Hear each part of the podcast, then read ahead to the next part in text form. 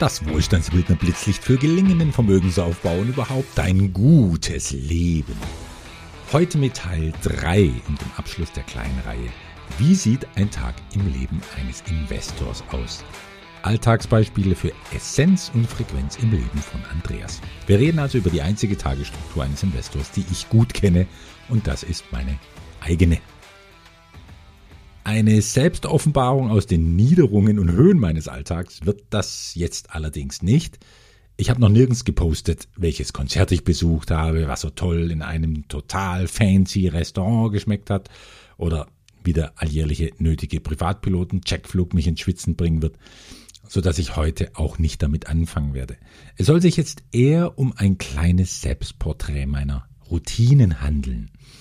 Rein wohlstandsbildnerisch betrachtet gibt es da viel weniger zu berichten, als man denken mag, aber dieses Selbstporträt hat viele Bezüge zum Essenzseminar, das Ende April 2022 seine Premiere hat.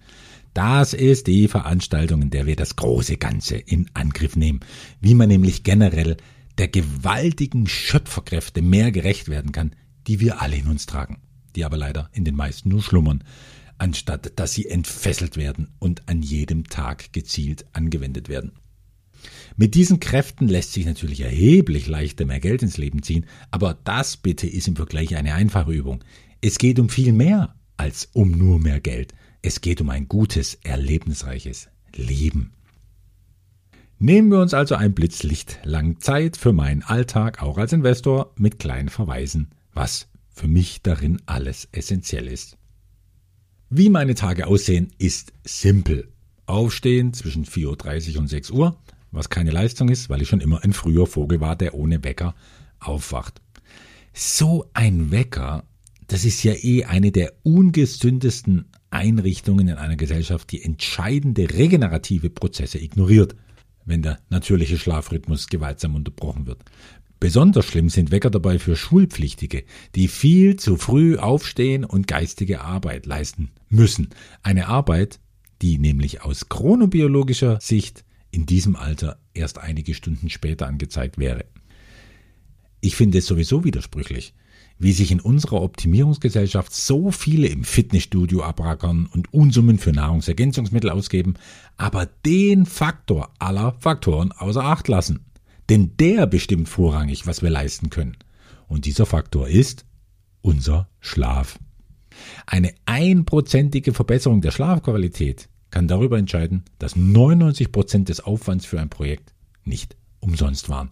Sportler, Schachspieler, einige CEOs der größten Firmen der Welt, viele ausnahmslos erfolgreiche und dabei entspannte Leute wissen genau, was ich da meine. Im Schlaf programmieren wir unsere Welt und drücken allnächtlich den Reset-Knopf für ein mögliches neues Bewusstsein.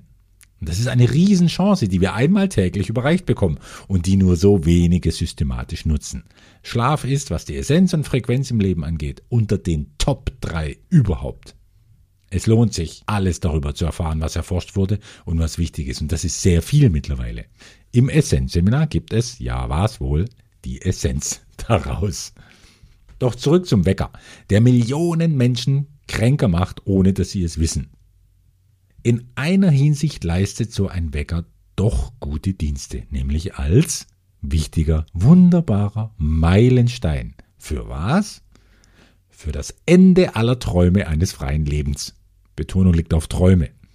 Und wann hast du diesen Meilenstein erreicht?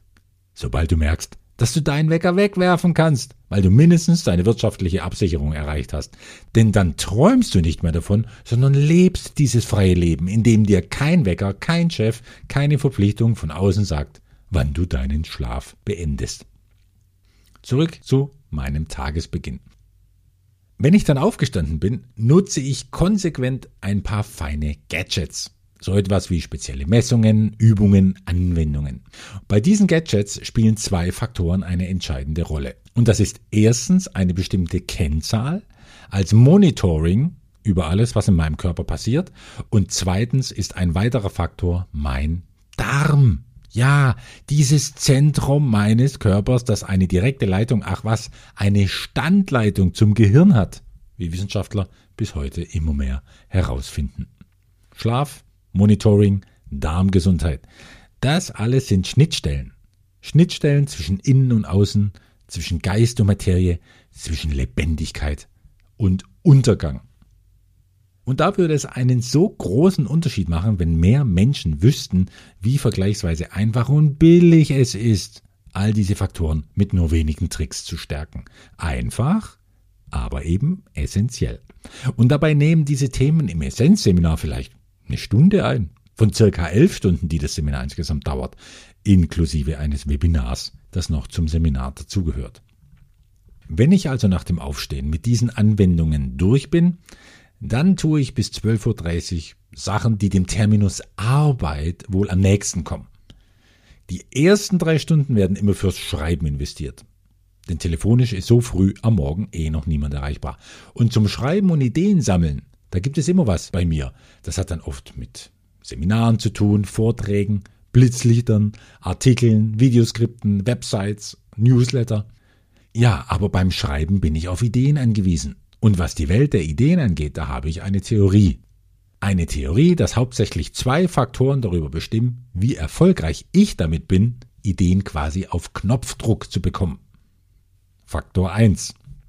Der wurde von dem jungen Informatikprofessor Cal Newport am besten in einen Begriff gefasst und wissenschaftlich untersucht sogar, nämlich Deep Work.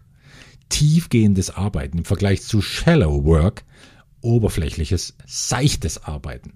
Deep Work ist nichts anderes als völlig ohne Ablenkungen mehrere Stunden konzentriert an einem Thema dran zu bleiben. Handy im Flugmodus, Telefon aus, Outlook, WhatsApp, Signal weg vom Desktop, Browser ist nur offen für Recherche. So einen Tunnel tagsüber einzurichten, fällt mir persönlich sehr schwer, außer, außer ich bin im Urlaub und sowieso nicht zu erreichen. Dort lässt sich natürlich am besten was wegschaffen und kreativ, ja produktiv sein. Ja, vorausgesetzt, man empfindet so ein Tun nicht als Arbeit, sondern eben als Urlaub. Aber es gibt noch einen Grund, möglichst früh aufzustehen, um Ideen zu bekommen. Und den hat mir vor vielen Jahren der Persönlichkeitstrainer Alfred Stielau-Pallas vorgestellt. Ich habe eine Menge Spaß in seiner Theorie bis heute, obwohl sie nie beweisbar sein wird. Und die Theorie lautet so. Mit jedem neuen Tag wird vom Universum ein bestimmtes Kontingent an Ideen bereitgestellt. Und je mehr Menschen wach werden und beginnen, diesem Kontingent Ideen zu entnehmen, desto weniger Ideen bleiben übrig mit jeder fortgeschrittenen Stunde. Vielleicht ist das ja der Grund, warum viele ideenreichen Köpfe vor allem vormittags kreativ waren. Schubert, Brahms, Beethoven, Goethe, Rilke, Schopenhauer, die Liste der früh am Tag Genies ist so auffallend viel länger als die Liste der Spätschaffer Genies, weil es nachmittags schlicht mühsamer sein könnte, gute Ideen zu finden, weil sie halt schon von anderen abgegriffen wurden.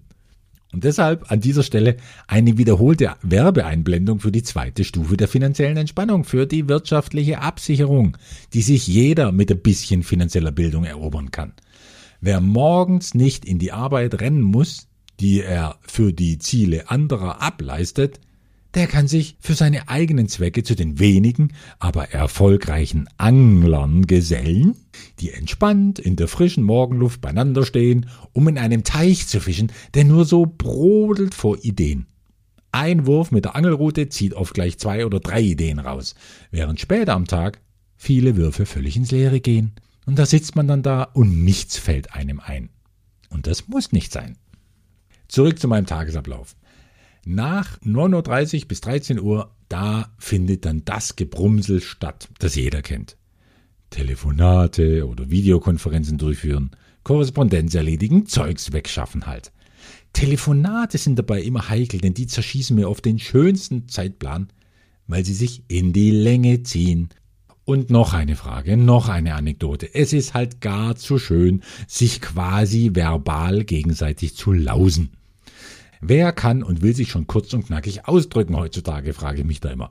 Deshalb liebe ich auch in der Fliegerei den Flugfunk, weil der in kürzester Zeit die höchste Informationsdichte vermittelt und alle sind glücklich.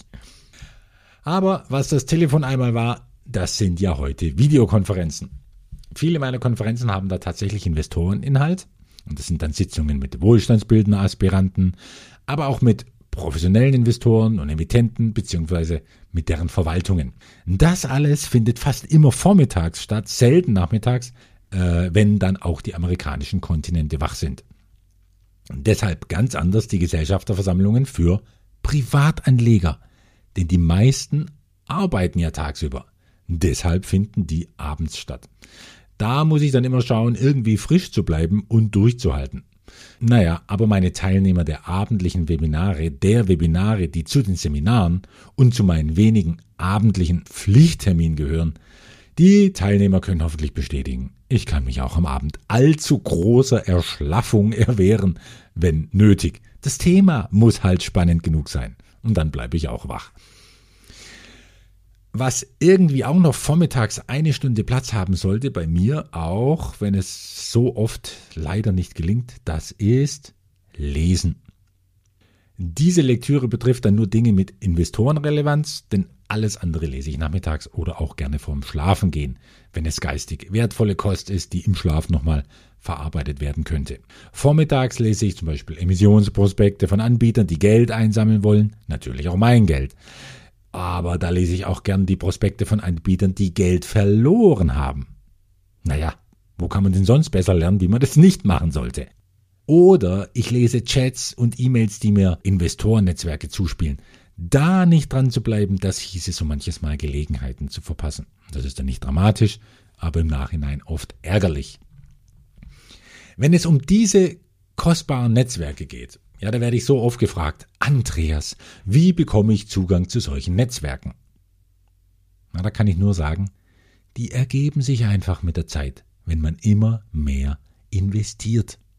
Die kann man sich nicht herbeizaubern mit Schirm, Charme und Melone und auch nicht kaufen.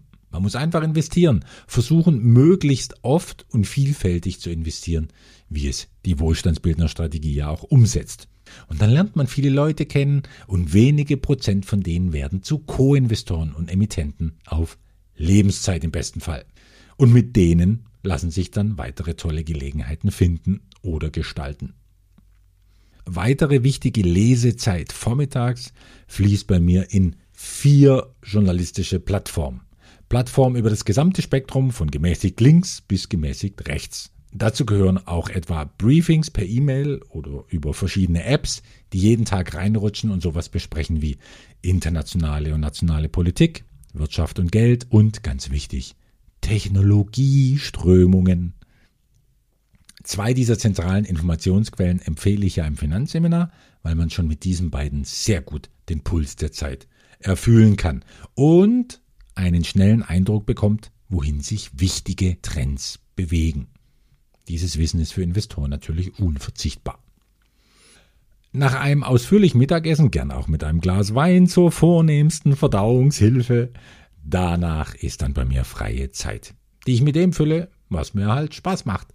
Nach 14 Uhr hat mein Kopf trotz Powernapping einfach weniger Leistungsdichte im Vergleich zum Vormittag, zumindest was geistige Höchstleistung angeht. Und deswegen versuche ich auch Beratungen und Konferenzen, wenn irgendwie möglich, auf den Vormittag zu legen. Der Nachmittag ist dagegen die Zeit meiner größten körperlichen Leistungsfähigkeit. Und daher mache ich zwischen 16 und 19 Uhr Sport. Nahezu jeden Tag. Auch das ist jetzt keine besonders bewunderungswürdige Leistung, weil ich mein Leben lang viel Sport betrieben habe, sodass das einfach zur tiefen Gewohnheit geworden ist. Leider muss ich fast sagen, denn wenn ich diese Gewohnheit mal schleifen lasse, etwa wegen Krankheit erzwungenermaßen oder wegen zu dicht, allzu dicht gedrängter Tage, dann büße ich das immer sehr schnell durch schlechte Laune oder irgendwelche Wehwehchen. Naja, und dann ins Bett zwischen 21.45 Uhr und 22.45 Uhr, womit ich chronobiologisch ein gemäßigter Frühtyp bin, wie ja 60 Prozent der Menschheit auch. Stichwort Chronobiologie. Da sind wir ja nochmal beim Schlaf. Es ist von so ungeheurem Nutzen zu wissen, wann im eigenen Organismus die größte Anflutung stattfindet von Schlaf, Wach und Leistungshormon. Das kann man mit Hilfe spezieller Labore messen und es bringt sofort Klarheit, wie der eigene Tag so geplant werden kann, dass man im Rhythmus der eigenen Biologie schwingt. Denn alles schwingt in uns. Jeder Gedanke, jedes Wort, Enzyme, Hormone, Zellen.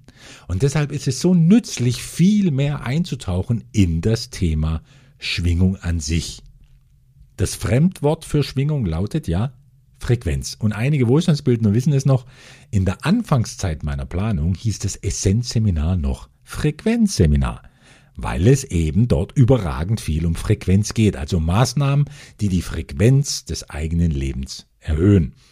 Aber ja, da das Wort Frequenz von so vielen Disziplinen benutzt wird, bin ich jetzt glücklich, mit Essenzseminar einen Titel mit größerem Alleinstellungsmerkmal gefunden zu haben.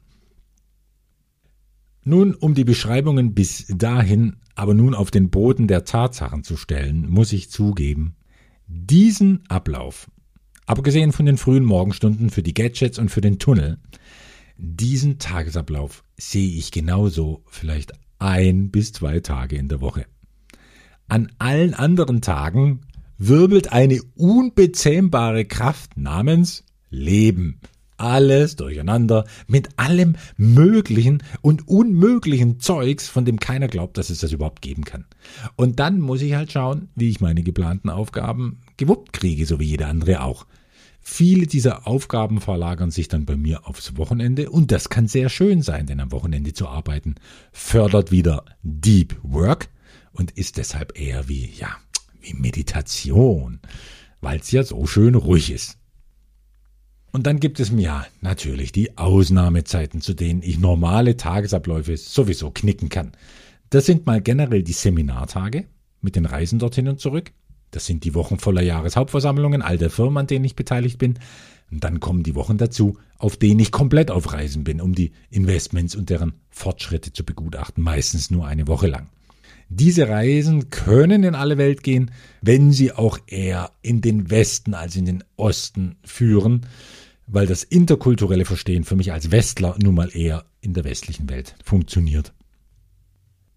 So viel als Einblick in meinen Alltag. Einem Alltag, der kaum als Schablone dienen kann, wie ein Tag im Leben eines Investors aussehen könnte, denn Investor sein heißt, sein ganz eigenes, unverwechselbares Ding zu machen. Was alle Investoren vereint, ja, das ist, sich die Investments zu teilen, gemeinsam auf Investorenkonferenzen zu sitzen, vielleicht auch gemeinsam die Welt zu bereisen, um bestehende oder kommende Investments zu begutachten. Was für alle Menschen aber immer gleich bleiben wird, das sind die Kräfte und Schöpfungsprinzipien, mit denen wir unser Leben gestalten. Und meiner Beobachtung nach werden diese Kräfte und Prinzipien eher weniger beachtet und eher unabsichtlich eingesetzt. Ein Symptom dafür kann sein, es oft mit Gegenwind zu tun zu haben auf dem eigenen Lebensweg. Ein anderes kann ständiger Geldmangel sein oder generell ein Leben, in dem mehr das eine Rolle spielt, was fehlt, als das, was man hat und was man erfahren will. Es kann aber auch anders laufen. Jeder hat die Möglichkeit, eine Flughöhe einzunehmen, die ihm Rückenwind verschafft. Und jeder kann in der nächsten Minute damit beginnen, ein dickes Vermögen aufzubauen und generell ein Leben in Fülle. Ja, die Probleme in so einem Leben werden deshalb nicht weniger. Habe ich ja schon öfter in früheren Podcasts ausgeführt. Und die Probleme werden schon gar nicht kleiner.